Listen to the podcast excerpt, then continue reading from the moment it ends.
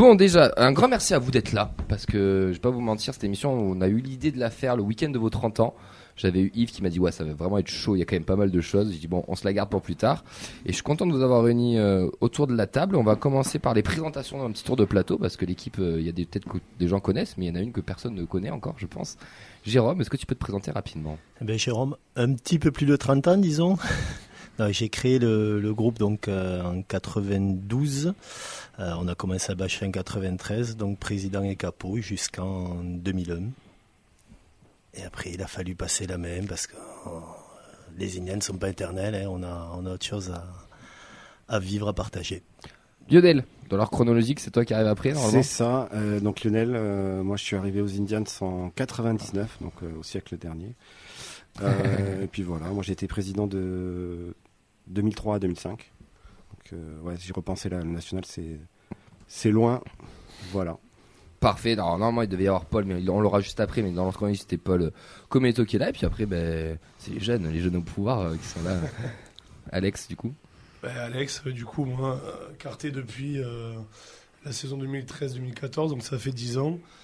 au bureau du groupe depuis la saison 2016-2017 et président depuis la saison 2019-2020. Et on sait trop, c'est vrai qu'on l'a pas mis en avant parce que j'étais pas sûr, mais le vice-président des Indians, le vice-président des Indians officiel, c'est Clément.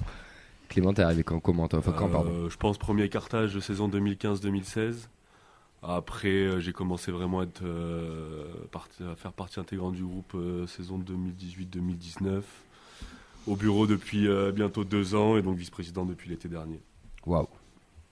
T'as des ambitions politiques ou pas dans le groupe Non, je vais bientôt sauter, je vais bientôt sauter, c'est sûr. tout, est sous contrôle.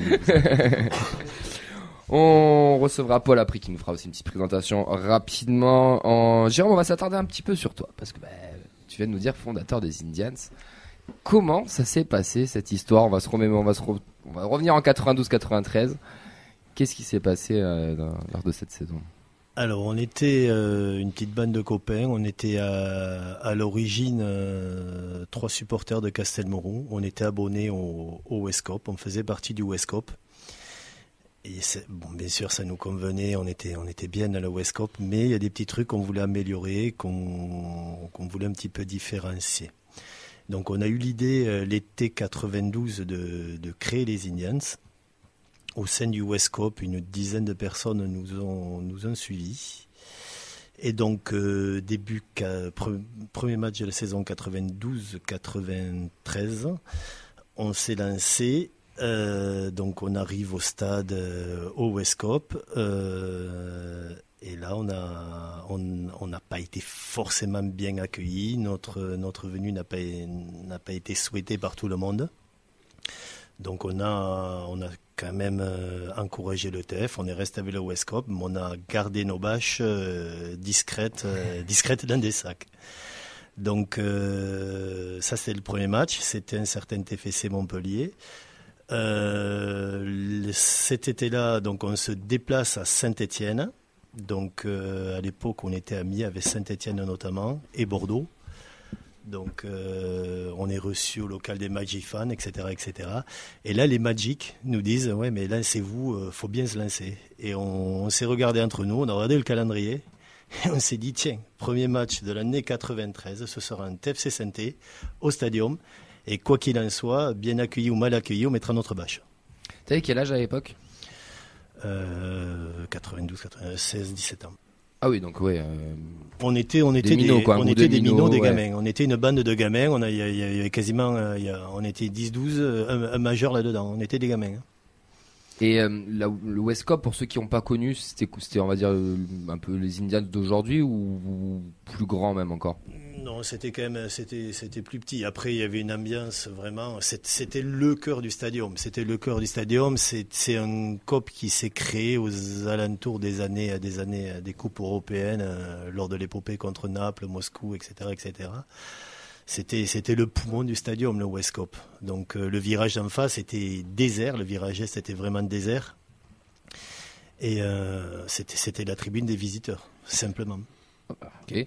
Et du coup, quand, quand est-ce que vous avez, est-ce que vous avez bâché déjà officiellement le, pour Saint-Etienne ou pas? Alors pour Saint-Etienne, on a bâché. Donc euh, on s'est lancé et finalement on a été accepté. Euh, sur le même mois, on a fait notre premier bâchage extérieur à Bordeaux pour un match mémorable. C'est le premier match du TFC qui a été remis pour une erreur d'arbitrage. Donc ça, c'était, ça restera mémorable aussi. Donc on est resté toute la saison au West jusqu'à la saison suivante, donc le 93-94. On a décidé de migrer virage est. Et là, on s'est retrouvés euh, comme des, des martiens pour faire euh, allusion au tifo de, du TFC Le Havre. D'ailleurs, le premier match était un TFC Le Havre aussi. Ça, c'est vrai. Ils l'ont fait exprès, bien sûr, le clin d'œil. une Bien sûr. Ouais. Oui, bien super coïncidence. Et là, on arrive, euh, on arrive dans un virage, on, a- on débarque, on était une trentaine des Indians, on débarque dans un virage où les visiteurs venaient entre 50 et 500 à côté de nous, et avec, avec un- allez, une capacité maximale dans le virage de 5, 6, 800 personnes. Ah oui, donc c'était vraiment minorité en fait dans, dans, dans le virage. On était en minorité. On était vraiment en minorité. Et lorsqu'on voyait débouler les Stéphanois, Marseillais ou autres Parisiens à côté de nous, euh, voilà. Avec un simple cordon de CRS à l'époque, pas de grille ni rien, et bien, adviendra ce qui pourra. Et puis, Bon, tout s'est bien passé au final puisque ça, ça a continué après. ça a été dur. Ça a été dur. ouais. Ça a été dur. Ça a été dur. Et comment ça s'est passé ces premières années là pour essayer de fédérer un peu tout le monde autour de, de ce nouveau groupe qui était émergent?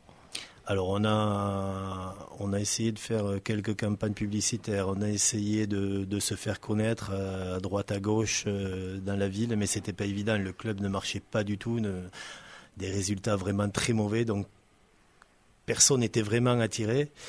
Et, euh, et on allait faire euh, ce qu'on appelle du, du porte-à-porte au sein du virage, c'est-à-dire qu'on avait la moitié des membres de l'assaut qui, avant un match, préparaient un tifo, l'autre moitié allait voir tous les jeunes du virage et leur, et leur demander de bien vouloir venir avec nous, debout, au centre du virage, pour essayer de de pas être ridicule et de dépasser la trentaine. Donc il y a des matchs on était 50, 80, 100, on faisait ce qu'on pouvait. Et on allait, on allait racoler euh, le moindre supporter du TFC au sein du virage pour essayer de, de tout simplement euh, grandir et donner un petit peu plus de voix. Je t'ai vu acquiescer, euh, Lionel, t'as connu cette- un petit peu cette période Euh, J'ai connu la fin de cette période, ouais. Ouais. Parce qu'en fait, même quand ça, les- les- la première période des Indiens, c'est arrivé à un niveau très haut, ça- le virage était quand même assez cru, donc c'était une, une importance d'aller euh, chercher les gens pour pas rester isolés dans le, dans le virage, ce qui est plus le cas aujourd'hui. Pourquoi le nom d'Indians? C'est vraiment le fruit du hasard. On, on a décidé de créer un groupe sans avoir de nom. C'était c'était assez original. Donc on a fédéré du monde au virage ouest en disant on va créer quelque chose, on n'avait pas de nom. Et un jour, en allant, en allant boire une bière euh, entre, entre copains et les minimes, on fréquente un bar qui à l'époque s'appelait Indians Legend. Donc on rentre là-dedans, l'idée euh, nous trotte, on sort de là-dedans, on se dit allez hop, ce week-end on, on lance la bâche, on va l'appeler Indians. Et c'est parti euh, par le fruit du hasard derrière, on y a rajouté Tolosa parce qu'on avait euh, déjà une culture plus ou moins occitane. Et à 93 parce que voilà, on voulait marquer l'année de fondation.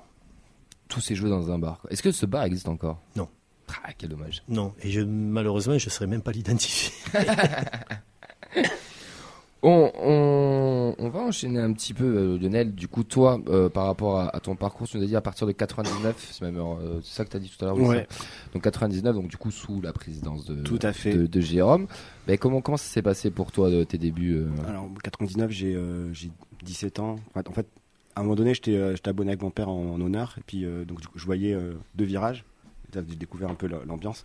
Il y avait les ultra-occitans à droite et les Indians à gauche. Et, euh, et c'est un peu moi, il y a eu la bascule euh, entre, euh, entre les deux en termes d'importance. Et bon, du coup, moi, j'ai eu envie d'aller de ce qui me semblait se bouger le plus, qui était les Indians.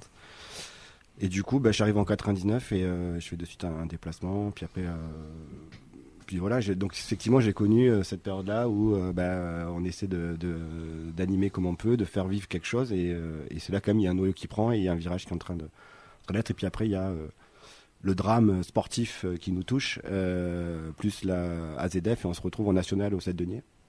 Et, euh, et donc là, du coup, on passe totalement sur autre chose en termes de nombre. Et ce qui, ce qui en nous a rapproché en fait, les membres qui, étaient, enfin, qui, qui, ont, qui, ont, qui sont restés à cette période-là. Également, parce que du coup, on s'est tous retrouvés, même le- le virage ouest avec nous. Et du coup, on a, fait on a commencé à faire des liens avec les anciennes Occitans qui sont les, BFS et qui donc sont toujours dans le virage. Et du coup, on a fait des déplacements ensemble mémorables à travers la France. On a fait le, Grand Chelem national. ça a été vraiment fondateur. Cette Denis, à l'époque, il n'y avait pas la tribune. donc, on était sur un talus à domicile. Euh, C'était mémorable avec des craquages de fous euh, à faire pleurer euh, Olivier Sadran.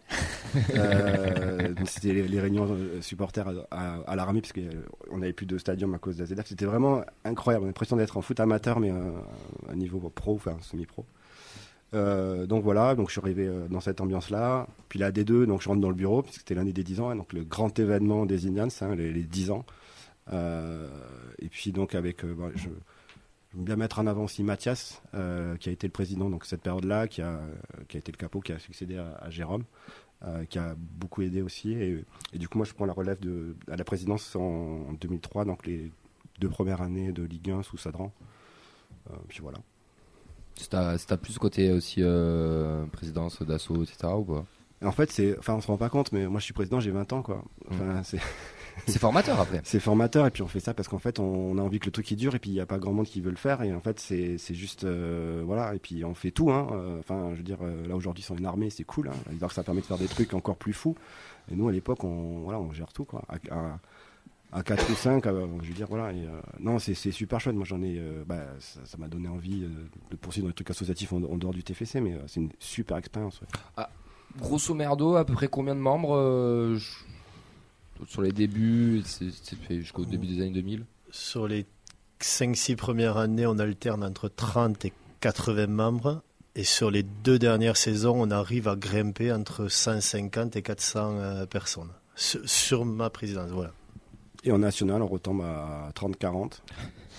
Et, mais ouais, mais par contre, c'est un vrai noyau dur. Quoi. Oui, c'est euh, oui, 40 qui sont là tout le temps. Exactement. Et, euh, et du coup, après, bah, ça remonte progressivement. Ouais. On va, on va appeler euh, Paul Cometto, là, s'il est en train de, de, l'appeler, qui va nous raconter aussi un petit peu son, son, son, son parcours. Euh, les gars, quand, quand vous écoutez euh, ça, cette histoire, on va dire ce passé, ça vous, ça vous dit quoi? Enfin, ça vous évoque quoi? Bah, C'est l'histoire du groupe. Après, c'est des histoires qu'on connaît déjà forcément. c'est des choses qui se transmettent de, génération en génération. Après, bon, nous, on a quand même aussi avec Clément. on n'est pas arrivé il y a 2-3 ans non plus. On est arrivé aussi dans des périodes compliquées. On, on sait que ça n'a pas toujours été facile. Euh, ça a été un peu l'histoire du groupe, hein, des, périodes, euh, des périodes creuses, des périodes un peu plus fastes. Euh, ça a été les montagnes russes jusqu'à aujourd'hui et on espère que, là, d'être monté très haut, ben, on espère qu'il n'y aura pas la grosse descente derrière, on espère que, ça va durer. Mais oui, oui, on a, toujours ça en tête de toute façon de, savoir que, tout n'est pas gagné et, que tout, ne s'est pas fait dans la facilité pour le groupe. Ouais, ouais bah, je suis tout à fait d'accord. Par rapport à ce qu'il dit aussi, le, fait d'avoir vécu, parce que nous on a aussi vécu le gros passage à vide de, de, la fin de l'ère Sadran, ça nous permet aussi euh, de garder euh, la tête sur les épaules par rapport à ce qu'on vit actuellement. Euh,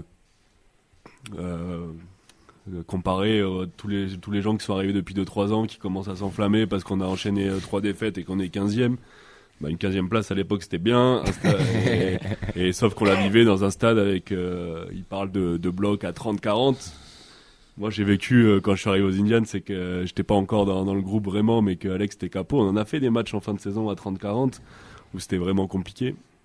Donc voilà on sait d'où on vient et on veut tout faire pour pas y retourner aussi et vraiment capitaliser que ça soit pas juste euh, une fame temporaire Hmm. Parce que je pense qu'on s'en voudra vraiment de ne pas avoir su capitaliser sur ce que traverse le club pour créer un vrai gros groupe euh, qui durera dans l'avenir. Mais c'est ce que tu nous as dit la fois que tu étais venu à l'émission, c'est que le plus dur commence. Ouais, je pense. je pense que tu avais raison aussi, c'est que le plus dur c'est maintenant, c'est de garder aussi tous, tous ces gens, tout ce, toute cette euh, ambiance, tout ça, et que, que, ça grossisse, on va dire, euh, de plus en plus. Bon, le temps que Paul il nous a dit encore un petit peu de temps à attendre, Alex, on va passer à toi. Ton petit parcours, raconte-nous un petit peu tout ça, parce que du coup là on saute un petit peu une génération. Euh, mais il y a un petit trou d'air. Ouais, il y a un petit trou d'air, mais bon, il, n'est pas encore disponible, donc on, va, on va, on va attendre. Mais comment, comment t'es arrivé dans le groupe? Comment ça s'est passé? Comment? Bon, moi, ça faisait quelques, quelques temps que je venais au stadium. Je, viens depuis tout petit. Euh, euh, c'est ma mère qui m'a amené au stadium à l'époque. Ben, en grandissant, moi, je venais au match, mais je passais plus de temps à regarder ce qui se passait en virage. Euh, donc petit à petit, j'ai commencé à faire des matchs en virage dans, dans, dans, le bloc Indians. puis petit à petit, j'avais plus, plus envie d'aller ailleurs que, que, dans, que dans le COP. donc après, il y a eu les 20 ans du groupe, où ben là j'étais mmh. encore extérieur au groupe où ben, c'est un événement où je me suis dit ah ouais, ouais là vraiment euh, faut y aller il faut que j'en fasse partie donc la saison suivante je me, je me suis carté euh, j'ai fait mes premiers déplacements aussi donc euh, j'avais encore 16 ans à cet âge là après ben, voilà, les années compliquées les, dark years comme on les appelle vient la saison où on se maintient en fin de saison le maintien en Angers ouais 2016 avec du pain donc là, il faut savoir que, bon, avant, euh, les, trois derniers mois où Duprat est arrivé, euh, la saison était catastrophique sportivement, mais elle était tout autant en tribune. Quoi. vraiment, là, on, avait un niveau similaire euh, à, celui du club et c'était la cata, à tel point que sur la fin de saison, le groupe ne bâchait même plus. Donc, bon, il se passe la remontada, Angers, tout ça. arrive l'Assemblée Générale de fin de saison, où ben là, la question qui est posée sur la table, c'est euh, qu'est-ce qu'on fait maintenant? Est-ce qu'on arrête? euh, ou est-ce qu'on continue Parce qu'à l'époque, la question se posait vraiment parce que le groupe aussi était, était en perdition souvent. Hein. Ouais. C'est une question qui revenait souvent. Moi, je me souviens, quand j'étais plus jeune, que même à une époque où les Indiens choisissaient les déplacements par manque de moyens, manque de monde, etc. Ils se disaient bon, on va cibler tiens celui-là, celui-là et celui-là et on, on, on, ira pour essayer de faire un, un groupe un peu plus conséquent. Quoi. Ça c'est fini ça maintenant. Liverpool à 2005. Alors, ça, ça, prend les avions directement maintenant, ah donc c'est notre catégorie. Hein. Une VDRS Airlines. du coup 2017. Du coup voilà, l'AG de cette saison où euh, ben, ça se bouscule pas pour prendre des responsabilités. Où euh, ben, moi j'avais 19 ans et j'ai dit ben, s'il faut le faire, euh, je le ferai. Donc j'étais au bureau à cette période-là et c'était Flo qui avait repris la présidence. Et euh, donc là, ben, là c'est parti. Hein. J'étais en grenage. Euh, j'étais rentré au bureau et, j'y suis encore à l'heure actuelle. Euh, donc voilà, après, avec la suite qu'on connaît, hein, les, années ont encore compliqué jusqu'à la descente en Ligue 2, l'année noire. Mais avec quand même, parallèlement à ça, une génération de jeunes aussi qui commence mm. à se former au sein du groupe et qui commence à faire des trucs pas trop dégueulasses. Peut-être par intermittence à cette époque-là, mais on arrivait à faire. Euh, Il y avait une petite étincelle qui était en train de se créer. Quoi. Faire un gros tifo, le, TFC Marseille, la descente, mm. euh, euh, des gros déplacements, par exemple à Saint-Privé, ou oui. bus. Il y avait. Il y avait des trucs qui, qui permettaient de, de se dire. Il y a un truc. Il y, a un truc qui, qui arrive, quoi. Bah, donc là arrive la descente, le, le, Covid qui nous éloigne du stade. cette frustration de voir une, une belle saison en Ligue 2 euh, l'avoir dans dehors du stade. Donc on commence à créer les, accueils de bus, tout ça. Euh, ça finit sur le match de barrage avec le gros accueil de bus devant le stadium. On monte pas. Et maintenant, je pense qu'on peut se dire, bah, limite, euh, tant mieux de pas être monté et, d'avoir vécu après une saison en Ligue 2 au stade. Parce que bah, la saison en Ligue 2, c'est là où c'est parti en couille. Hein. Oui. Où, bah, moi, en plus de, depuis le perchoir, je voyais le truc grossir de match en match l'ambiance qui montait, de plus en plus de monde qui nous suivait en virage, jusqu'à finir avec euh, la saison, tout le virage debout, euh, complet, puis maintenant... Euh, c'est habituel, mais c'est on, on, a réussi à faire perdurer ça. Normalement c'est bon, Clem, on terminera par toi. normalement on a Paul avec nous qui, qui vient d'arriver. salut Paul, ça va? Salut, je vous entends très mal, mais, je suis là. Ok, bon, on va essayer de faire au, mieux. je vais essayer de parler un peu plus fort, on va voir si ça, si ça passe. Tout le monde s'est présenté, on a fait un petit tour de table, on a sauté une génération parce qu'on est passé de Lionel à Alex. Normalement, il y avait toi au milieu. Est-ce que tu peux, euh, est-ce que tu peux nous euh, nous dire euh, un petit peu Il est là, il est là. il m'a retardé, il voulait pas dormir, donc ouais, bon, il va écouter un petit peu l'histoire du mouvement ultra à Toulouse. Eh ben c'est c'est la meilleure des berceuses. Comment est-ce que déjà tu peux te présenter en quelques mots et comment t'es arrivé après dans le groupe et nous expliquer un peu les rôles que tu as eu dans le groupe? Est-ce que tu peux Excuse-moi, je vous entends de très loin. Alors ça, ça va être euh, compliqué pour euh, faire. Je vais essayer de répéter. Est-ce que tu peux te présenter ainsi que nous, nous dire un peu le comment t'es arrivé dans le groupe et quel rôle tu as occupé? Euh, Paul. je suis dans le groupe depuis un peu plus de 20 ans, 21 ans je crois maintenant.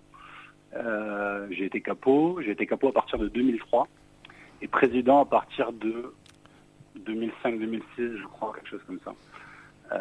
Voilà, à 20 ans à peu près. et bah, je me suis occupé de quand même pas mal de trucs hein, dans, ces deux tâches, hein, et notamment des tifos, de tous les de toutes les fringues, etc., les écharpes, tout ce qu'on a produit. je me suis occupé de, toute cette partie design. Enfin, je me suis occupé. Je m'occupe encore. Hein. voilà quoi, en gros. T'es es quand même un personnage emblématique du, du, virage. Enfin, tous ceux qui sont de, nos, de notre génération t'ont connu à, avant Alex. On te voit encore encore beaucoup présent. Euh, on t'habite pas à Toulouse, mais ça représente quoi du coup pour toi euh, les Indians? Ça représente quoi les Indians? C'est pas une partie de ma vie, c'est une part de ma vie. Ouais. Euh, c'est pas quelque chose de passé, hein, c'est quelque chose de présent. Euh, tu, me posais la question voilà de, mon parcours.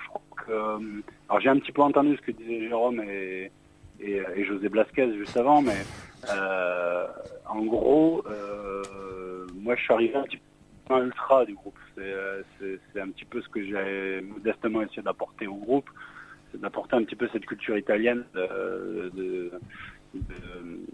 de la façon de supporter finalement, au groupe de supporters, comment nos actions, voilà, on apportait euh, ce côté qui allait un peu plus loin, encore un peu plus de, radicalité. Je dis ça avec beaucoup de, on dire, avec un sens très positif dans la démarche, mais euh, c'est un petit peu tout ça qui, qui a caractérisé ce que j'ai voulu qu'on amène dans le groupe. C'est quelque chose de, qui doit accompagner toutes nos actions, je dirais, hein, du tifo au au déplacement.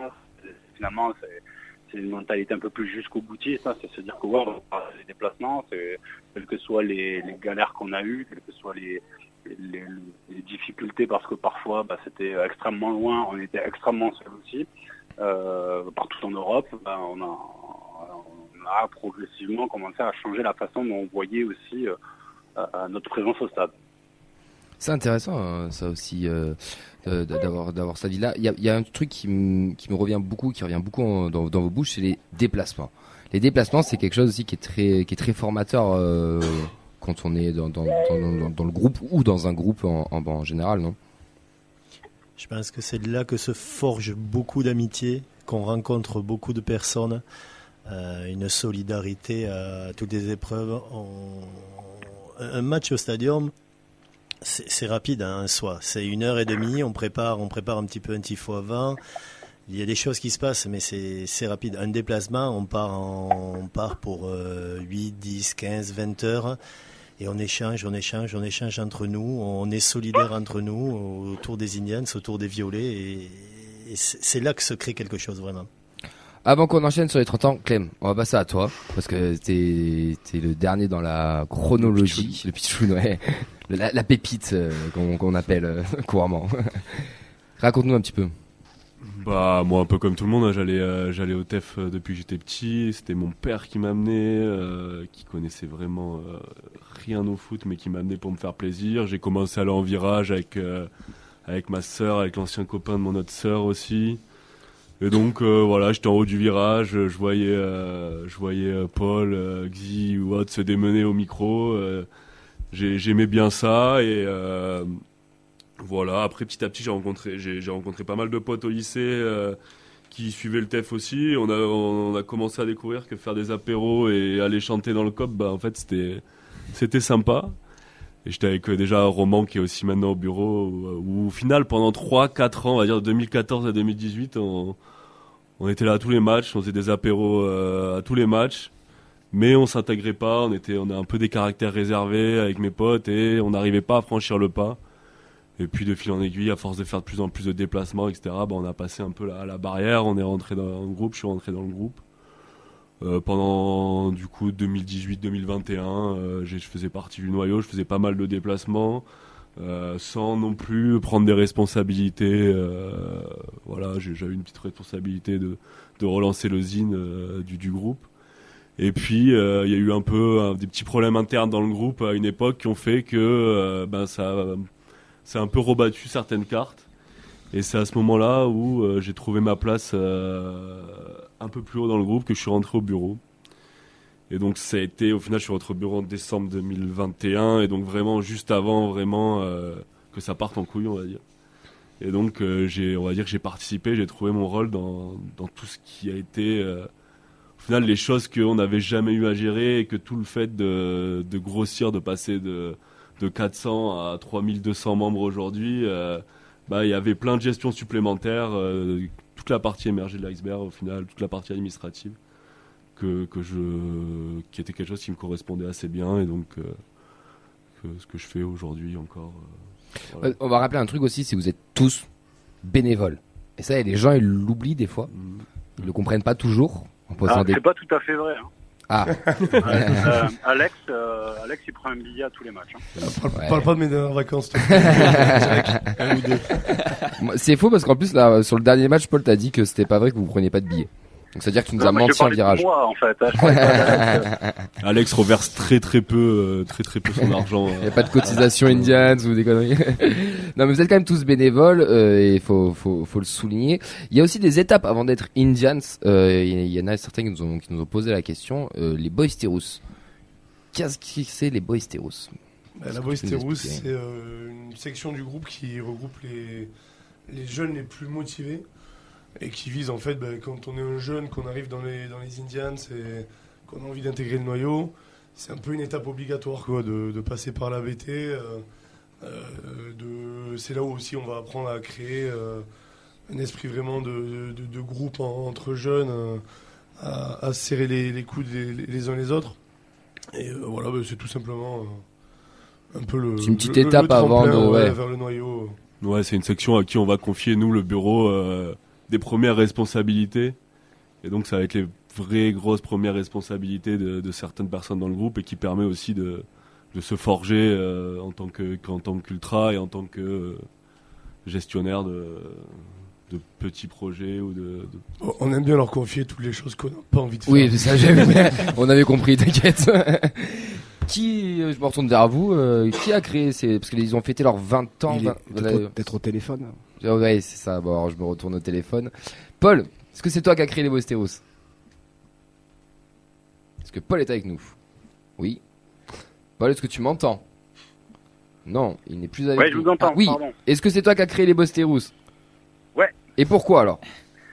Euh, parce que euh, on était une génération, euh, on était une génération dans le groupe un peu relou de jeunes euh, qui étaient très branchés justement sur la mentalité ultra et euh, on regardait H24 ce qui se passait dans les autres pays et euh, il fallait nous canaliser et on avait besoin de se créer cette espèce de cadre propre euh, puisqu'il y a toujours, vous savez, des petites frontières générationnelles dans un groupe comme le nôtre.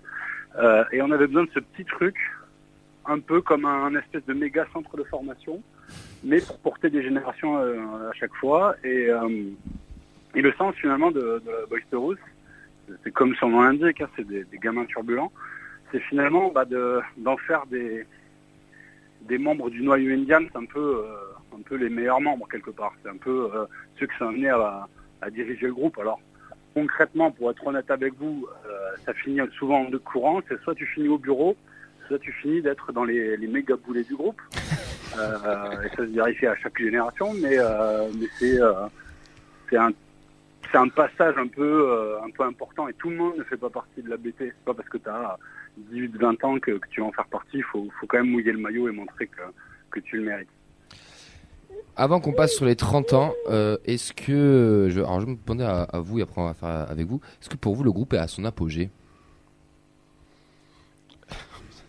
C'est dur comme question. Bah après il faut euh, grandir le virage, non? À un moment donné, il y a un problème de, de place, quoi. Enfin, apogée, euh, ils sont plus hauts de ce que ça a pu être. Ça, c'est une évidence. Enfin, moi, quand je compare, c'est échelle x 10, x, x 100, enfin, sur des trucs. Euh, enfin, j'ai plein d'exemples en tête des trucs où nous on faisait des, ch- des choses dans, dans le coin. Aujourd'hui, c'est limite industriel. Euh, euh, enfin, des trucs hyper qualitatifs. Donc l'apogée, oui, ils sont tout en haut. Après, oui, enfin, ils sont tout en haut. On peut aller plus haut. Je, je, je, je, suis OK vraiment avec, euh, avec ce que dit Lionel. Après, euh, apogée, peut-être que dans trois ans, on se dira, tiens, c'était juste une étape en, en 2023, ce qui s'est passé. Mais euh, moi, ce, qui, ce que je vois extérieurement, un petit peu avec un, un regard d'ancien, c'est surtout le, la notoriété qu'ont pris les Indians et, euh, et l'attrait populaire auprès de la jeunesse, auprès de, de la ville de Toulouse tout simplement. Il y a des gens qui aujourd'hui viennent au stade impérativement dans le virage Brice et qui, qui viennent plus, on va dire, qui, qui ont le, les Indians un centre d'intérêt qui dépasse largement le, club. Je veux dire, au jour d'aujourd'hui, on vient, certaines personnes viennent pour les Indians.